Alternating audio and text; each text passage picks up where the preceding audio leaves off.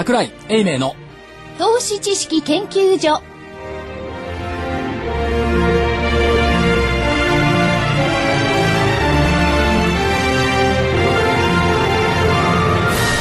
皆さんこんにちは。こんにちは。は。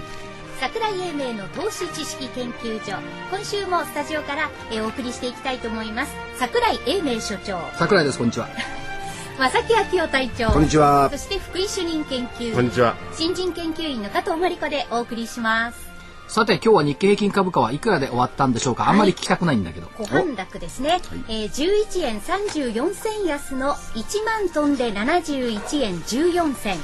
11円34銭安の1万トンで71円14銭ということになりました。これね残念ながら今週外れなんですよねですよね。先週出した見通しが下が9553円で上が1万飛び飛び飛び4円だ、そうなんです。上回っちゃった、でもいいんじゃないですか？上回ったんだもん。ダメなのダメなんですか？ダメダメです。このレンジに入らないとごめんなさいって言わなかったそうです。ダメなんです。私の設定したものではですね、ルールではダメです。そうだからごめんなさい。でもこれでねよくわかると思うんですがリスクっていうことをね FP の方々よく言うんですけどリスクっていうのはみんな下に行くことをリスクって言うんですけど、はい。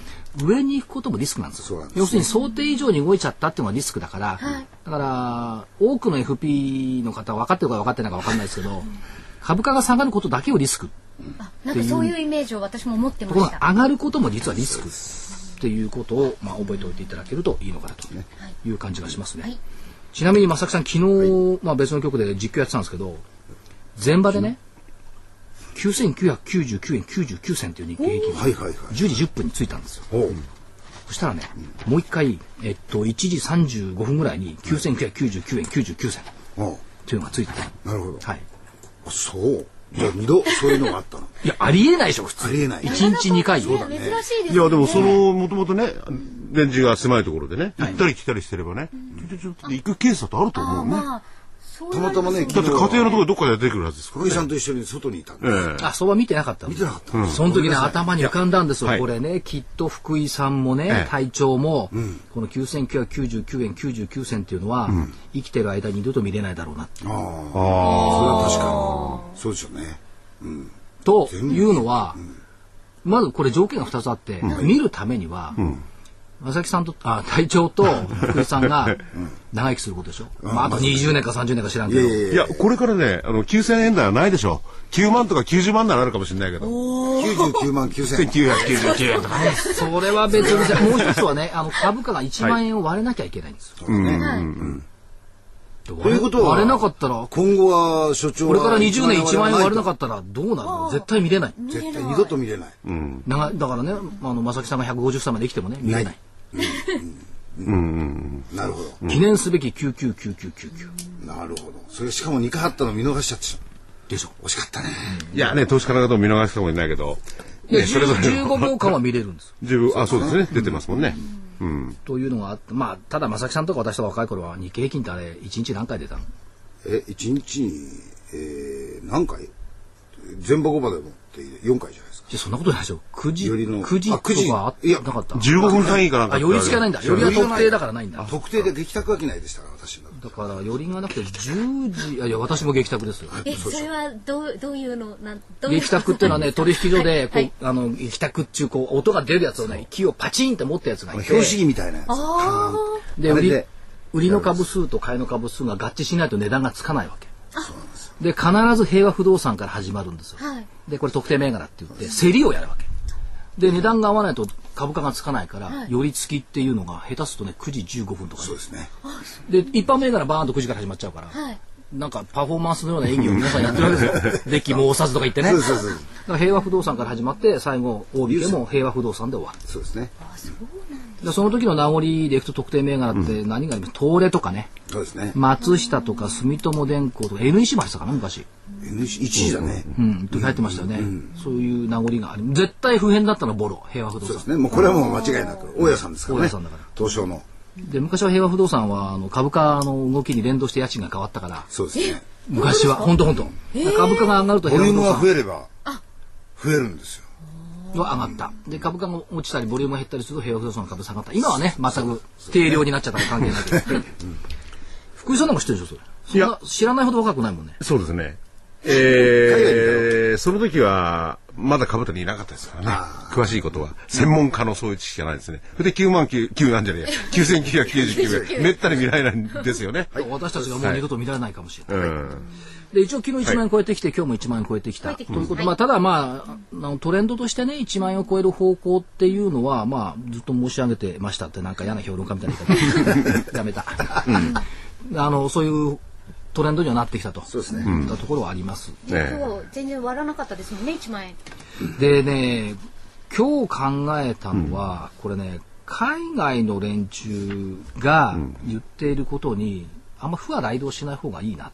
うんで、その、いろいろこう会議的なことを皆さん言うじゃないですか。じゃあギリシャどうなったのって消えましたよね。またどうせ3ヶ月したら出てくるんでしょう。まずね、で、ポルトガルがどうなったのって格下げがあったけども、じゃあニューヨークダウ下げたかって大して下げてない。うん、要するにそのリーマンショック以降出てきた材料、悪材料ってほとんどこのなんていうの結局ダメになってない。うん、そうすると、騙されないっていう、要するに海外の連中が言ってることに騙されない。で、日本株ダメだとか成長性がないとか財政モラルがないとかこう言われてるんですけどもじゃあなんで外国人投資家は日本の株買ってるの？っていう素朴な疑問があるんですよ福井さんいかがでしょうか？まあそれは儲かると思うから買ってんであって成長性とかそういうのは関係ないんじゃないですかね。儲かると僕はどこだって買いますね。僕が投資家だとして違う違う違う。それはだから違う。ダメだって。日本はダメだって、儲からない、成長性がない、財政モラルない、ね、政府がダメだってこう言ってるでしょ。要するに儲からないって言ってるのに、なんで外国人買ってるの？日本は儲からないってのは企業は儲かるから、そう。企業としてはね。だから日本株に魅力ないっていう。ついこの間まで一緒だ、日本株に魅力いや、でもあの、バランスとかそういうのはね、バイジャパンなんてやってたわけですね。で、去年の末ぐらいからね。地震の後じゃん。うん、いやいや、前だったですね。前前前。うん。そういう意味では目はあるのかもそれにしても大した上昇じゃないですもんね日本株はね。まあ、まあまあ下がったからね、下がって戻りがすごいっていうのがあります。だから結局ね、海外もダメっつってるし、一番ダメだと思ってるのは私たち自身じゃないのっていう。あそこに持ってきたかったんだ。うん。外はそう言ってるから、日本株はダメよって全部ほら、他力本願で、ね、外側のせいにするじゃない。でも実は外側のせいにしてるけど、うん、外側の人たち買ってるんだから、うん、だから一番この国信じてないのは私たち、うん、というところが出てきてるんでそれはきっと海外のね、お金って日本っていう国に自信を持たせたくないのよ。うん、なるほど。この国が自信持つと怖いじゃない。地震が起きても怖いけど、自信持つと怖いから。だから、あんなかんだ言って、こう何、喧嘩はしないしね、おとなしくなっちゃったし、自信は持てないしっていうなっている。だそうなってくると、外側のことに惑わされないで、やっぱり内側のことで、いろんなことを考えていきましょうよ。っていう論理になりませんか？いや、どう感情的にはなるかもしれないですね。じゃあ理性的にはどうなの？理性的にやっぱり外を見てなきゃやばいと思いますね。そ のいや、そ、はい、外を見る習性をみんななんか植え付けられて、うん、中を見なくなってるけど、外を見る習性って自分からそうなったわけじゃない。所長分かった。要するに仲のいいところを見ない見ない、見てないっていう意味で言ってるわけですね。もちろん。やっぱりきちっと見とかない、ね、それは確かに仲のいいところをね、よく見ないとダメなわけですよね。だから外の悪いことばっかり言ってるじゃない。外の悪いこと、中の悪いことね。うん、悪いこと言うとまたかっこよく思えるんだ。あそれはね、あの、株式の世界あるんですよ。うん、あの、弱気は賢く聞こえ、強気は愚かに聞こえる。うんうんうんまあ、それで話締めてもしょうがないんですけど あの中中身それから外外身ということで考えるとやっぱ日本の企業の今後の展開ということを、たくさん考えている社長さんに今日来ていただいてそうですね。はい。お話を伺いたい。それでは早速ご紹介をさせていただきます。証券コード6051ジャスダック上場株式会社 IR ジャパン社長 CEO の寺下史郎さんです。よろしくお願いします。よろしくお願いします。よろしくお願いします。あの、御社面白いと思ったのは、社名は IR ジャパンとなってるんで、はい、多くの投資家さんは、はい、IR をやってる会社なのかなと誤解されてるところあると思うんですが、よーくお話を聞くと、はい、IR じゃないですよね。そうですね。はい、ありがとうございます。実はあの SR っていう、えー、あの S, S って何の S か、皆さんわからないかもしれませんけど、何でしょう S って。桜井の S。違うと思います。ストックスの S。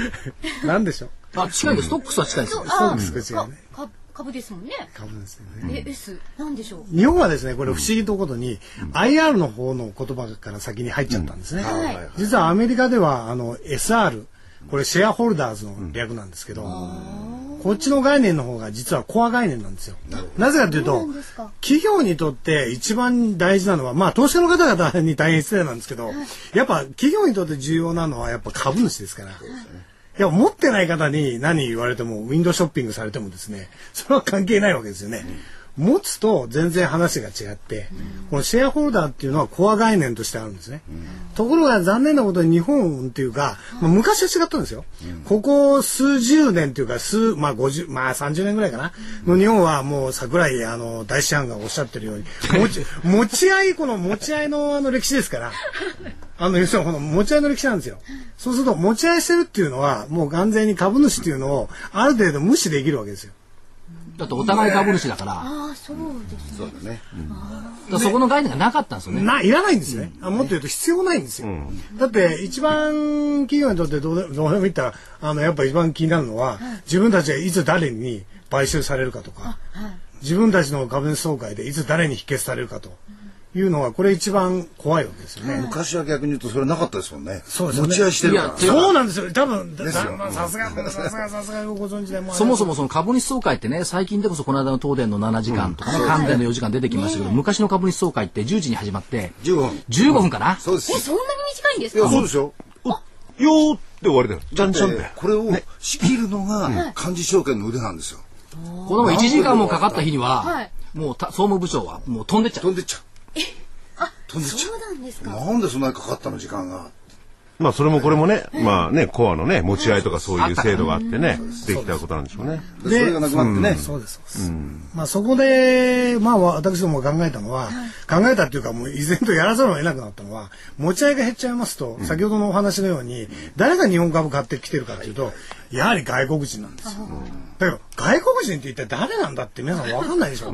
株主名簿見てもカタカナばっかりで、もっとしかもなんかタクセイブにある分かんないちっちゃな会社になったりファンドになったりしてますからね。分からないですよね。通常そのホルダーの正式な名前出てこないですもんね。出てこないですね。カストリーが入っちゃいますからね。皆さんがいくらあのがまあたまにねあの大量保有報告書でそれこそ本当たくさん買ったり買収仕掛けたりするとスティールパートナーズだとかい。うのが出てきたりしてあこれはちょっと危ないぞとかいうような話になりますけどもこれなかなか分かんないですよね。でそこで我々はどうしても出ざるを得なかったのは、それをちゃんと分かって、分かってですね、調べて調査して、真の株主である実質の株主とは誰かっていうのを調査して、その人たちとよりコミュニケーションを深く取りましょうと。うん、これが IR ジャパンのコンサルティングなんですよ。これはあの意外とあのだからちょっと分かりづらいんですけども、そこがうちの仕事っていうのがポイントなんです、ね、ての外人が敵対的株主ではないんですもんね。ないです、ないです。ですよね。いや、ただ、時としてですよ、うん、その敵対的はいいことかもしれない。はいはいはい。それもあるんですよ。それも含めて申し上げてるわけで。リスク論が進むという意味合いもありますね。そうです、そうです。あの、すべてが悪いわけじゃなくて。うん、だから、それが何かっていうことを知らないで、経営が成り立たないと。はい。要するに知らない間に、東証、まあ、ジャスダックでもいいです。うちらもそうです。マザーズにも上場した瞬間、なんと世界にオープンマーケットになってますからね。誰でも買えるわけです誰でも買えるわけだから。そこね、かなり日本の経営者勘違いしてるんですよ。ええ、日本で上場したら、日本の株主だけというふうにご理解いただくけど、これ大間違い。そうですね。世界の資金があの一挙に入ってきますから、ね、ところがそれが見えないと、ね、これ面白いんですけど社長ねその上場するじゃないですか、ええ、上場して従来そのまあアナリスト周りとか経営者するじゃないですか。で国内回っててもねあんまり金も入ってこないんですよ。いやおっしゃるこれがねシンガポールだとか、ロンドンだとか回るとねバンバン買い物入ってくるんですおっしゃるね。それもね違いますよね。いやこれは全然違いますよ。それはまたいい意味で我々なんかターゲティングっていうのをやらせていただいてるんですけど、今どこの株主の方々のところ行くと、一番あなたの企業は買われますかっていうことを我々調査することもやってるんですね。えー、だからお見合いのあの一番買いたい人見つけてあげるのが我々の仕事でもあるわけですよ。で、その時何をいや、それ、まさにさ、グローバルな理論なんですよ。えさっきいい、いや、あの、いろいろな、もう本当に、僕も参加したくてしょうがなかった すいません。あの、な、なぜかというとですね、海外で行くと、ちっちゃな日本で見てないんですよ。うん、日本企業を。世界の中にいて、その企業はどの位置づけにあるって見ますから。はいで、その日本の企業は世界の中で生きるとなると、これ安いんですね。で、大量に買ってきますから。過度に安いんですよね。単に過度に安い。過度に安いんですよ。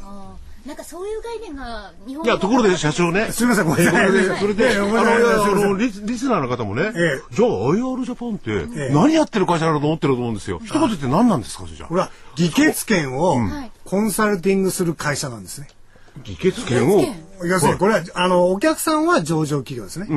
すべ日本の上場企業がすべてうちのお客さん、まあこれから海外の企業もそうなるかもしれない。そこに対する議決権のコンサルティング。なるほあなたの議決権はこういう方々に持たれますよと。持っていただいておりますよ。この人たちとコミュニケーションしませんとどうなりますかっていうのはうちの仕事なんですね。だから過去のその業務の内容を伺っていると、まあ世の中をいろいろ賑わしたような M&A 案件ですとか、そういったもののアドバイザリーというところで、黒子ということではないですが、やっぱりアドバイザリーしてるんですよね、実は。それ例えばね、企業自身がはい。そういう情報を集めたりとか、はい。自分たちでね、そのまあ変われそう敵対的にいろいろあるあると思うんですけれども、情報集め対応っていうのはできないもんですか、これやっぱり。これはなかなか難しいですねあ。やっぱ一社は専門会社じゃないから。ええあ、そそうか。で24時間動いてるし、投資家はしょっちゅう変わるし、これはやっぱ専門会社の特性特性なんですね。だからこれも、あの、これも我々が成功した一つは、我々自身がグローバルに出てったんですよ。だから我々自身僕はあのニューヨークオフィスうちありますしね、24時間我々自身が、まあ日本人で下手な英語を使いながら、いやいや、我々は本当そう それでも日本人がやった方がいい。それはお客さんは日本人だし。自分たちでやったっていうのは重要なんですよ。あと今の福井さんの質問を補足するとですね、企業の広報担当、IR 担当に、そんなこと調べている暇も時間もない。ど。ないです。ああ、そうですよね。あの、無駄ですね。100%コスト的に。まあ、調べても多分分かんないですよね。分かんないっていうのは正直なんですね。もっと言うと、もう本当あの、まあ面白い例でいくと、A 会社を買収したいというふうになりますよね。その時に、まあいろんな、皆さんご存知でインベストメントバンクとか、投資銀行とか法律事務所がそういうことやるわけですよ。最近はシンクタンクもやるようになりましたけど、その時に、じゃあ買いたいんだけども、そこの株主構成どうなってるのかっていうのは、誰に調べさせるかっていうと、うちに調べさせる。あー。IR ジャパンがそれを引き受けるんですよ。全部は引き受けませんよ。えーちゃんと選んで引き受けますけど、そこをやるのが我々の仕事なんですね。そうだ、本当に例えばね、あの、会社情報なんか出て、大株主書いてあ出てますよあれ上位あれだけじゃないわけですもんね。あれ10社しか出てない。そうそう、10社しか出てないしね。いや、でも10社もでも分かんないでしょ、日本の一番大きな名簿で日本トラスティーサービスって書いてますけど。もう信託とか数え。それはカスタディアンってやつが資産管理信託銀行っていうやつで、その裏側が見えるん。側が実質株主ですから。議決権を持ってる人たちは全然別にいて、もっと言うと、その運用会社に資金を提供してる年金まで我々探すんですよ。ね。で、どの年金がどういう形でどの運用会社を使って、どの企業に投資してるかっていう流れを掴むのが我々の仕事なんですいや、それで、当然調べるだけじゃなくて、先ほど社長がコンサルティングって言ったから、企業さんにいろいろノウハウとか対応の仕方を教えるわけですよね。そうですね。やっぱ間違っちゃうわけですよ。間違っちゃいますよね。要するに株主のことを理解してないと。うん。要するに結局企業価値は何かっていう私の経産省の業価値研究会ののははい委員が拝命してるんですけど、それ置いといてですね、企業価値って結局何かって議論になると、株主の共同の利益の確保なんですね、誰が一番株主の共同の利益の確保をできるかって。で、その時の主語で株主を抜かしてはできないんですよ。そうすると何言いたいかというと、その株主を理解してないで、何もできないんですね、企業経営者は。自分がじあこの会社の経営者だってえばってられないんですよ。そこなんですね。だってみんながいらないって言ったら、いらないってクビになっちゃうんね、で、その株主だって発言権は当然ね、ありますからね、オーナーみたいなもんだから、何を考えてるか分かってない経営者も多いでしょうしね。それでもう一つ重要なポイントは、あの、アデナンス皆さん覚えていらっしゃると思いますけど、今もありますけど、日本だけなんですね。委任状争奪戦って株主総会で、経営トップがええ。総会の皆さんの狂気一票でファイヤーされた、あークビにされた解任されたというのは日本で、日本だけなんですよ。うわーわかりやすい例で言うと。それだけに日本法制度の中で、え日本の株主の皆さんが持たれている議決権っていうのは、まあまず土地の所有権と同じぐらい強いんですよ。めちゃくちゃ強いんですね、これは。世界的に見ても、株主総会が一番上に来るっていう組織構造を持ってる、あの、まあ、なんていうかな、法制度体系っていうのは、まあ今日本とイギリス、とこれぐらいしかないんですね。いや、もちろんアメリカもあるんだけど、アメリカのってそういう印象操作性あるんですけど、それはあくまでも、あの、一つの、なんていうかな、リコメンデーションしかならないんですよ。最終的に取締役を解任するときには、デラウェア州法で構図、いわゆる要因がなければ、とはいう、その本当に何か、もう会社に損害をかけたとか、そういう要因がなければ取締役会として罷免するって以外にはないんですよ。ところが日本の場合は総会で、ダイレクトですダイレクトでもうそこ、これはね、日本ってすごい国なんですよ。で社長さっき伺ったお話ですごすごいなと思ったのは、ええある会社でええ社外監査役を選任しなかった、あそうです。これもびっくりしましたね。今年起きたんですが、ええ某会社なんですけど、はい某会社で、なんと社外監査役。はい普通は皆さん思うと、あの、議決健康書にこの人選任しますよって言って、まずこれが、ま、さっきのアデラスの場合は別ですよ。あれはもうマスコミの方々も騒いで、えーノーとかやりましょうって感じになりましたから、ところがどっか今年初めて社外監査役が否決されたんですよ。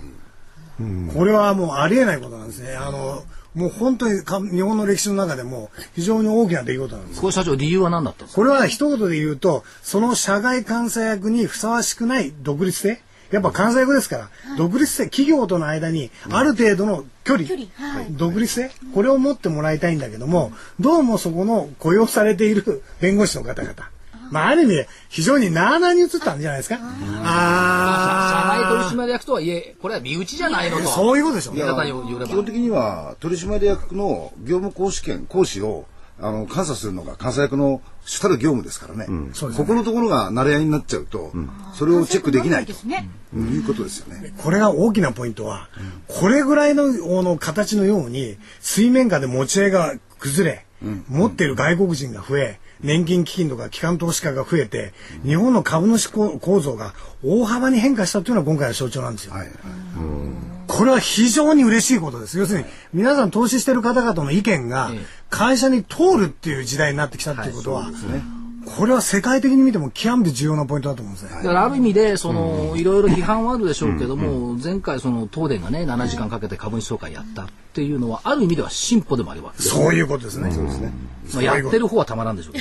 そういうことでね、社長の、その、IR ジャパンのお仕事っていうのはね、えーその、まあ、株主と企業、それも大株主っていうことをあえて言ってもいいのかもしれないですけど、そういう企業を結びつけてるやつですね。そうすると日本社会、日本企業の根幹をなしてる部分ですよね。そうですね。そういうところで、なんか日本の企業なり、まあ社会も含めどうあったらいいなんてことをお考えになるんじゃないですか？まずですね、え正直言ってまだまだ経営者が株主に向き合ってると僕は思ってないんですよ。はい。だからやっぱまずは真摯に株主に向き合わなきゃいけないんですね。先ほどのようにまだ過去の異例で今年は何分で終わるとか、あそう株主総会。まあそこからもう直していかなきゃいけないから。要するに株主の言ってることでも非常に建設的で長期に誰が守ってくれてるかっていうことをまず理解して、で非常に立派なことをおっしゃっている株主の方って多いですから、そういう意見を組んでで誰よりも長期投資はこういうリスナーの方々ですから、そうですね。日本はもうもう世界にないぐらいな超長期投資の国家ですから、そういうところですねそこをまず理解してするとまず足元をしっかり理解して理解して目を向けろと。そういうことですね。そっから全てが。だから全部が全部ですね、配当成功を上げるとか、株主優待をどうのこうのっていうことでは僕はないと思うんですね。いや、まずは結構あるんですよ。社長さんが好きとかね。そうそうそうそう。だからだから持ってる。いや、でもそれはいいこといやいやですよね。でも、最後に先ほどもいろんな議論ありましたけど僕はこれからのあの日本というかこの株式投資っていうのは、ある意味個人の皆さんの力が長期投資に支え、これがショートをさせる機関投資家のショートっていうのは空売りですね。はい。もうこれは、これも多分重要なんです。空売りがあるっていうのは、市場から退出する企業を増やすということで空売りの機能は重要なんだけど、このロングショートの中でも、ロングで、あの、なんていうかな、企業を守ってきながら、ただ物は言うよと。いうような、この、なんていうか、社会。これは日本でなければできないと。この議決権の強い、法制度に守られている。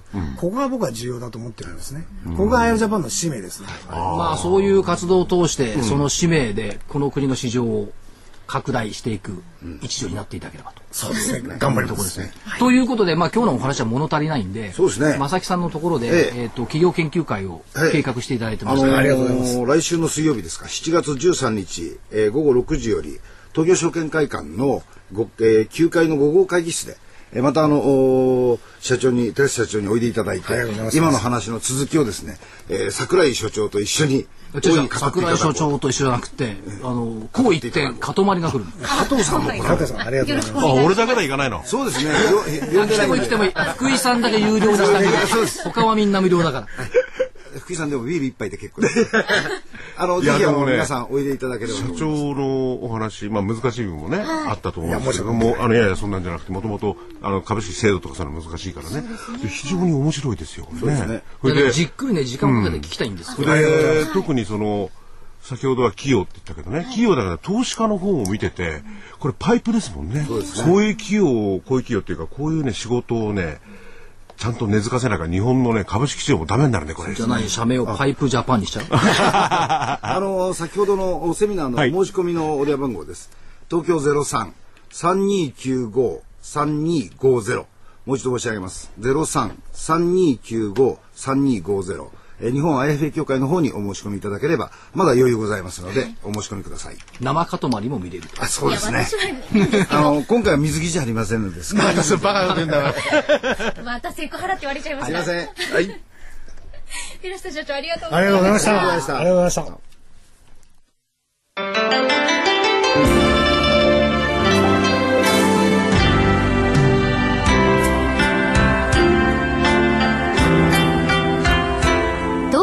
学と東京女子医大の研究成果を生かし先端医薬品開発のナノキャリアが作り出した新しいタイプの美容液エクラフチュール W をラジオ日経がお届けします。あなたのお肌を潤いあふれる透明な素肌に。ナノキャリアの美容液エクラフチュール W はこれまでの美容液とはブライトニング成分のお肌へのとどまり方が違います。ビタミン E などのブライトニング成分を隅々まで届け作用を長く保ちます。溶け込む実感透き通るお肌広がる潤いをあなたに。無着色無香料アルコールフリーのエクラフチュール W はお使いになる機会を選びません。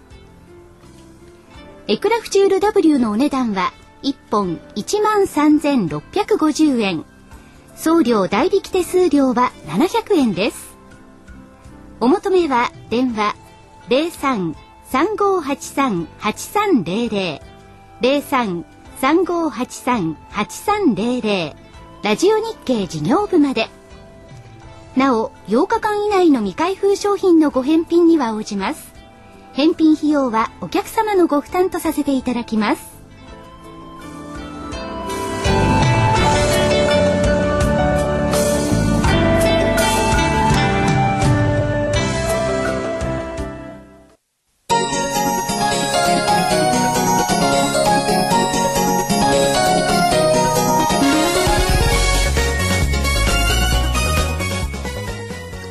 る、叶える。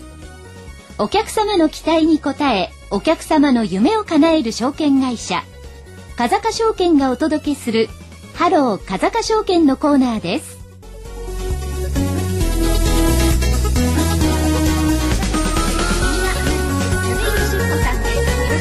よろしくお願いします。ハロー食べやな。ハロー。だってハロー風賀証券だからさ。ハロー、そうですね。一週間のご無沙汰でした。本当です。はい。えっと、まあ、株価の方が堅調な動きをしてますけども、そうですね。どうですか？あのーご注目の自動車部品セクターなんてどんな動きですか？そうですね、はい。えっと、為替が株ほど円安に動いてないので、やっぱり輸出関連、自動車中心にですね、ちょっと足踏みをしているところの銘柄なんかもあるかなと思うんですね。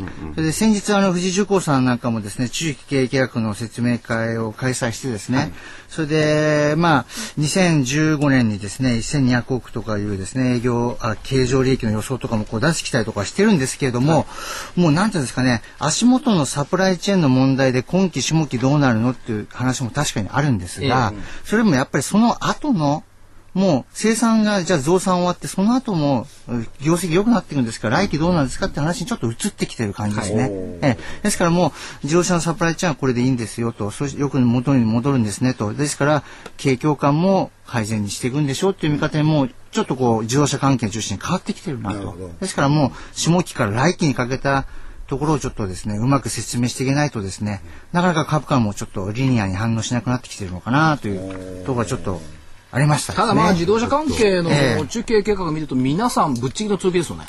そうなんですよね。いや中期はよ。あ、中期はそう。でも、でもですね、か、為替をですね、80円で見て、ところも、は強気なんですけども、まあ、藤子さんの場合とか90円とかで見てたりとかですね、為替が円安く入れるとですね、為替の分ぐらいしか戻んないんじゃないんですかみたいなちょっと質問も出てたぐらいだったので、ちょっとですね、こういろいろ選別出てきたところもあるかな。でも日産さんはやっぱり強いですね。ですね。でも、でもどこも各国社もまとまって言ってるのは、もう増産しますよということですね。はい、えスバルなんかももう一つスバルが作るに近い形ぐらいの増産しますので、まあそうしますとやっぱり自動車部品っていうのは私は注目していっていいんじゃないかな。が売れなくなってベンツが売れてるんだから、日本の車がね、売れ決まってるんですよ。そうだと思いますので。そんな中でキラリと光る業績なんてなんですか？いや、銘柄じゃなくて業績。それでですね、あの、まあ、自動車関係で私は、あの、今日はちょっともう一つ紹介したいのはですね、はいスタンレー電機、ね。6923。ええ、6923ご存知のあれだって、いや、いつもね、行くゴルフ場の途中に工場があってね、えだんだんだんだん駐車場を工場にしてっちゃって、え今駐車場がなくなっちゃった。で、工場を増やしすぎて、今度ブラジル行くでしょ？そうです、そうです。すごい。その通りなんですよ。あの、スタンレー電機さんというと今までホンダの売り上げが3割ぐらいあったんですけども、今度ブラジルに行くっていうのはやっぱりその日産に絡んだ仕事を取ってくるとかですね、やっぱりその独立系であったので、昔からですね、いろんな会社に対してこうアピールかけていく。はい、それで、コスト削減は当たり前のようにしてやってきたので、これから下期大増産が始まった時に、増産したら、いや、実は経費もかかっちゃいますと、はい、高い部品を仕入れて買ってきちゃって作っちゃいましたなんて言ったらですね、売上伸びたけど利益もそんな伸びなかったねっていう会社になってしまうので、うん、そこを部品会社でも見分けていかなくちゃいけないと思いますね。そうしますと、スタンレーさんっていうのはもう、長年培ってきたその独立経営のものがですね、うん、この下期の大増産で私は生きていくんじゃないのかなというふうに思いましてですね。ちょっとまあ、従業員の駐車場だった場所をここ、ここ数年ですよ、ここ3年ぐらいの間に 全部ね、あれ肌の神奈川の肌の工場全部工場にしちゃった。工場にしちゃったんですよ。そう。なんだ、従業員の方かわいそうに。いや、だから、私もだから、ただ単にゴルフに行ってるだけじゃなくて、そういう工場を見てる編成を見てたわけですね。そう。で、先週からね、土日から働き始めた。えそうですね。そう。自動車メーカー木金休みになって、土日仕事だから、ゴルフ場行くのにね、通勤渋滞に当たるのよ。そう。今度は。うん。ああ、通勤渋滞ね。今までなかったの。だからそういうふうにやっぱり実地で身をもってね、経験しなきゃいけない。学んでますね、常にね。結構その海外とも連絡取り合ってたりするのでその自動車部品の会社は、結局木金とか休んでしまうと、いつ連絡海外と取るのってなっちゃうのでずっと働き続ける人も結構状態になってるんですよだから大変なことになってるね風間の食べ屋の人はちゃんと土日は休みがあるからいや私はしっかりあの頭を先週は給料上げてって言うから今週は休みがちゃんといやでも自宅ではちゃんと、あのもう、もう週明けの仕事を。まだ他にもなんかありますよね、面白い。他にも、はい、えっとですね、あの、ファーストホールディングスさん。先々週から先月ね、はい、いただいた。あの、実はこれ昨日、決算発表しましてですね、この会社の2月が本決算でございまして、ですから3、4、5の第一四半期の決算を発表したんですね。はい、え3ヶ月間の。それ上場したてですので、あの、決算端子なんか見るとですね、あの、前年比較が出てないんですね。でも、これ中身をこうよく見るとですね、とんでも、とんでもないっていうか、すごくいい。とんでもない怒られます。怒られちゃいますね。あの、いい、いい形で着地してるんじゃないのかなというところなんですね。はい、まあ、あの、売上っていうのは、まあいいとして、まあ利益がですね、12億3200万っていう数字が出して、はい、まあ単身だけ見れば、うん、そうだったのとか思うんですけども、ね、でも比較実はできるんです。ね、あの中間期の売上予想はちゃんと会社が出してますので、ね、そうすると19億3900万ですね。それは期19億で中、あ、つ、あの、中間期で19億、上期19億ですね。そのうち、その期で39億。で、19億で上期稼ぐうちの半分で、半分だとすると、19億の半分稼ぐとすれば9億6千、まあ9億7千ぐらいですよ。12億稼いで稼いでるんですよね。進捗率いいですね。そう。でも上下で上期の方が稼げる会社だなっていうふうに思っちゃう方もいますけれども、それは実は通期で見れば39億ですから、大体、そう、ほぼ倍なので3ヶ月ごとにきっちり利益を出せる会社なんですね。そういった会社が、で、このままいったらだって、だから27%第一半期が12億だったら、そのままいけば48億になるから、通期の39億っていうのは、そのままいけばね。まあ、かける4社っていう、すぐ、桜井さん、そういうね、有名な話をすぐパーンとか出しちゃうそういうのもいかないこともあるかもしれませんけど、まあ、でもですね、あの、そういった形でかなり来てるのかなと。それなぜかというとですね、この会社、あの、帳票システム、はいはい。ええうんの会社でですね、はい。ですから、それがベースになるんです。それ今回は、そのクラウド技術とか、そういった新しい飛び道具ではなくて、ベースの帳票の仕事がドーンと増えてます。足元がいいんだ。足元がいいんですよ。しかも、昔からやってきてるし、本業ですね会社側もあんまり伸びないんじゃないのとか言ってるのをちゃんと伸ばしてるんですね。私そこを褒めてあげたいなと思うようなところでございましてですね。旅アナが褒める。褒めるおこれはいい。コードナンバーえ3644。いやいやいや、まあ、株価はその、どうなるかわかりませんよ。わかんないですけどいや、コード番号は変わらないから、ジャスダックの3644で。ですね。あんまり、まあ、それで、で、おそらくですね、この技術の上に立ち上がってくるものが今後クラウドとかありますから、それは M&A した会社は、この3月に M&A して、4月5月に連結計上されたんですね。はいで下期から、あの、クラウド関係の仕事が加わってくるんですよ。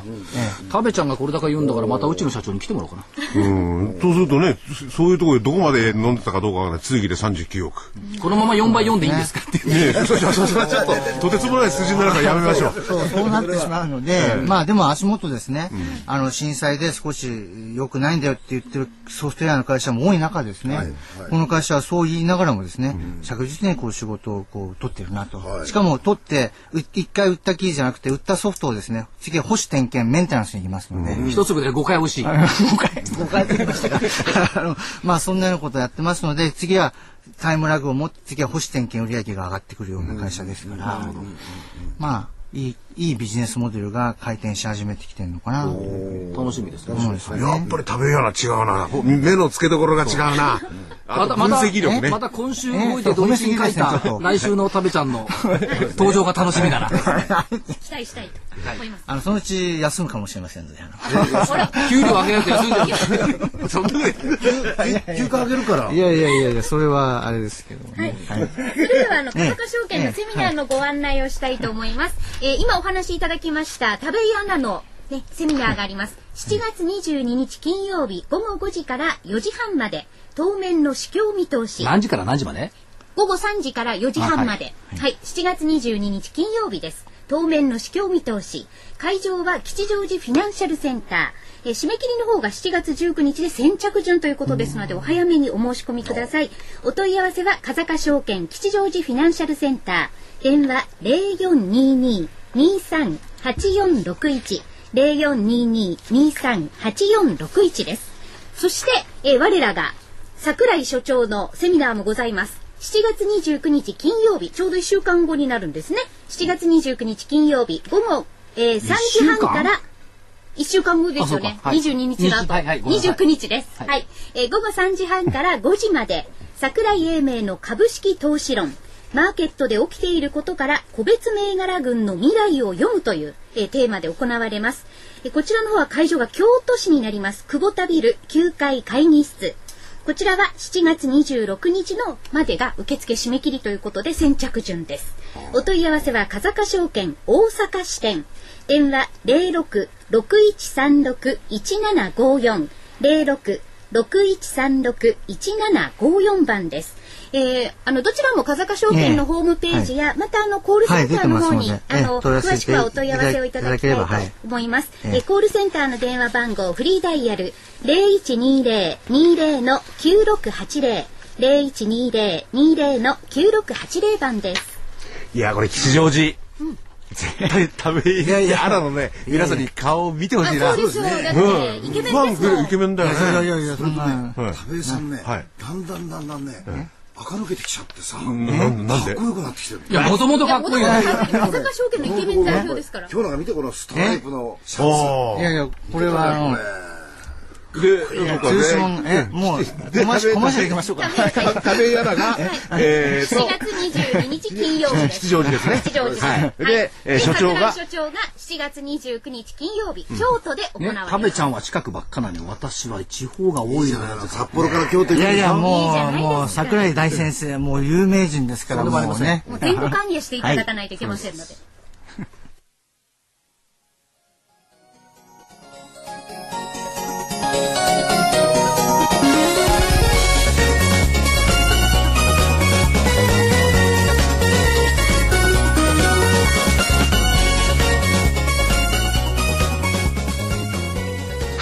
風賀証券。このコーナーは風賀証券の協力でお送りしました。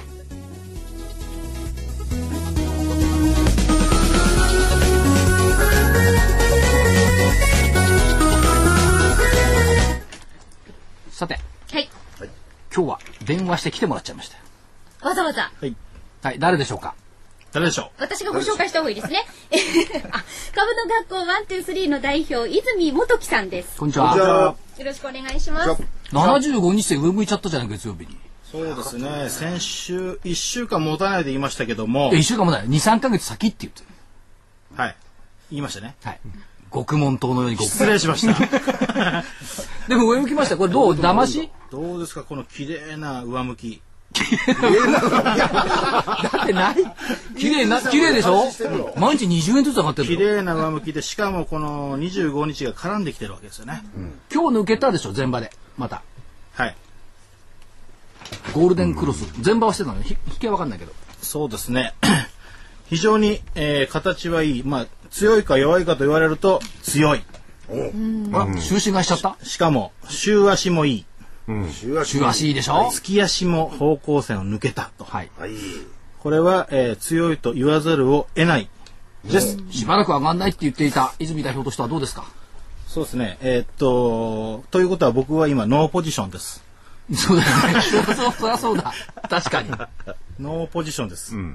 で、えーまあ、あの、ここから、まあ、買えるかって言ったら、まあ、買えないかなっていう。はい。えーまあ、りあ持ってる方は利益確定をどこでするかと。買った人ね。そうですねれははい。売った人はどうするの？売った人。売った人はノーポジでなければいけない、すでに。売った人は切っとかないといけないですね、これ。だからノーポジでないといけない。で、えーまあ、この上昇は、まあ、空売りから見ると、踏み上げじゃないかという、まあ、あの、見方が。じゃあ、踏みが終わったら上げ止まる。そうですね。まあ、トレンドが出たかって言ったらそうでもないかなと。まあ、踏み上げかなっていうところなんで、まあ、いかにどこで、えー利益確定をするか。ただ、もう一本踏み上げられる可能性があるんで、まあ、売りの方は一旦逃げといた方がいいかなと。まあ、キャッシュに戻しておくというのが、まあ、セオリーかなと思います。泉ちゃん人気あるんですよね。か書き込みがあってね、泉さんははっきりとものを言っていやるので、いいって。それでね、す先週もその泉さんと田部井アナがですね、お互いにこう弱気なことを言ってたと。俺も反省するのかってね、田部井さんがさっきね。今日、弁明会弁明会ね。私から言わせてもらうとですね、はいあの値上がり銘柄数と値下がり銘柄数と変わらずっていうのは結構前に、うん私もストラテジーで言ってますので、あの一昨日170ぐらいが変わらずが170だったんですね、はい。で昨日は180に増えてるんですね、ですからやっぱり相場がもし変わった時にはあの強い時でも弱い時でもですね値上がり銘柄数がドーンと増えて変わらずはもう50とか40とか、ほとんどなくなっても方向性がはっきりつくんですね、で今回の場合は1000銘柄ぐらい銘柄上昇してるんですけども変わらずも実は増えている、ええこれがまだ気迷いムードを出してる。と。まだ。あるってことだと思います。あとはちょっとアメリカの作為的かどうかわかんないですけども、随分経済指標がなんであんなこう、しかもあ、非製造業も、非製造業の ISM も弱かったのに、雇用のところだけはちょっと強いんですよ。強いことだけを取り上げてあげるニューヨークダウってのは何なのよ？ってあれ誰かねニューヨークのやつが一人言ったのよ。ISM 悪かったけど雇用がいいね。ってそれだけ取り上げてビューンと朝からそればっかしか言わないんだもん市場関係者。まあ雇用はほら大統領選挙の焦点だから。まあね。うん、なんだってするよ。まあまあ明日雇用統計がありますからねなんか15万人ぐらいとか言ってるのもいるし、10万人割れるって言ってるのもいるし微妙ですよねちょっとで、い泉さん。はいはいで、まあ、もう一遍こう上があるってことですよね。かもしれない。かもしれない。はい。その可能性はどのぐらいですか？もう一段上から。そこまでは難しいですか？はちょっとわからないんですけども、自分で分かんないこと聞いちゃダメよ 本当無責任なんだからさただね聞くのは簡単なんだけどさこのね、今今確かに今チャート強いですね。だから、もう一本上げるっていうのは頭に入れといた方がいいと思います。はい。まだ踏みも全部終わってないよね終わってないと思いますねね。はいあちょっと綺麗なんですよね。方向線の上向きが。うん綺麗なんですよ。ということは、もう一回あるっていうのはちょっと頭に入れながら、もう一回あってから、まあ、打っていこうかなと。というところで、じゃあ、えー来週のちょっとスケジュール、時間なくなっちゃうんでいきますけど、えっと、明日がオプション S q があります。それから6月の雇用統計といったところですね。11日月曜日、えーマネーストック、6月のマネーストック国内のもの、それから日銀の金融政策決定会合がはい。ありますが、まあね、景気の判断見通しを情報修正するかどうかしていくんでしょう、どうせ。それから12日火曜日、6月の企業物価、白川日銀総裁の会見、アメリカ5月の貿易収支、3年国債入札。ここまではまだいいんですよ。イタリア国債入札。きっと何事もなかったかのように通過すると思います。と思いますね。えー、13日水曜日、ファーストリテイリングの決算。はいそれからアメリカ6月の財政収支、バーナンキ FRB 議長の議会証言。で、先に持ってきてまた元に戻した欧州の銀行ストレステストの公表が13日の水曜日にあります。えー10日木曜日、6月首都圏マンション販売。結構これいいと思いますよ。またどうせ契約率70%超えてるでしょう。えっ、と、アメリカ6月の小売売上高、生産者物価、イタリア国債、これまた入札があるのかな。それから全英オープン。あんまり関係ないな、これでね。15日金曜日、第2次補正予算提出。ハリー・ポッターと死の秘宝パート2。これも関係ないな。アメリカ消費者物価、鉱工業生産、ニューヨーク連銀製造業景気指数、ミシガン大学、消費者信頼感指数、NAHB 住宅指数、一切無視していいんじゃないかなと。それからユーロ圏の5月貿易収支、えギリシャ国債24億ユーロの償還、それから中国が各種の経済指標を発表してきます。GDP、主力の GDP 出てきますね。これがわかんないですよね。7月の15日よ。なんであのでっかい国の GDP が15日で出てくるの？わかんない。大市場すごいんですよ。人海戦術で。だから鉛筆舐めてるだけじゃないですか。誰も信じてないから。誰も信じてない、アメリカも一緒それで来週の見通しですけども、はい。えっ、と加減1万飛び飛び4円5 5月2日の終値、ね。だから1万円割れないというスタンスですね、上限1万これね狭いんですよ。1万飛び254円。3月11日安値、ただこれちょちょっと消極的かなと。先週のやつも上抜けちゃったらちょっと消極的ね。希望は1万400等円。3月10日安値わずか1日しか買わないんだけど。地震前地震後。使用前使用後。1万254円をまずクリアして震災前に戻るといったところを期待をしております。で今言ったように75日線は月曜日上向きま上上向きました。25日線とほぼゴールデンクロスしたと。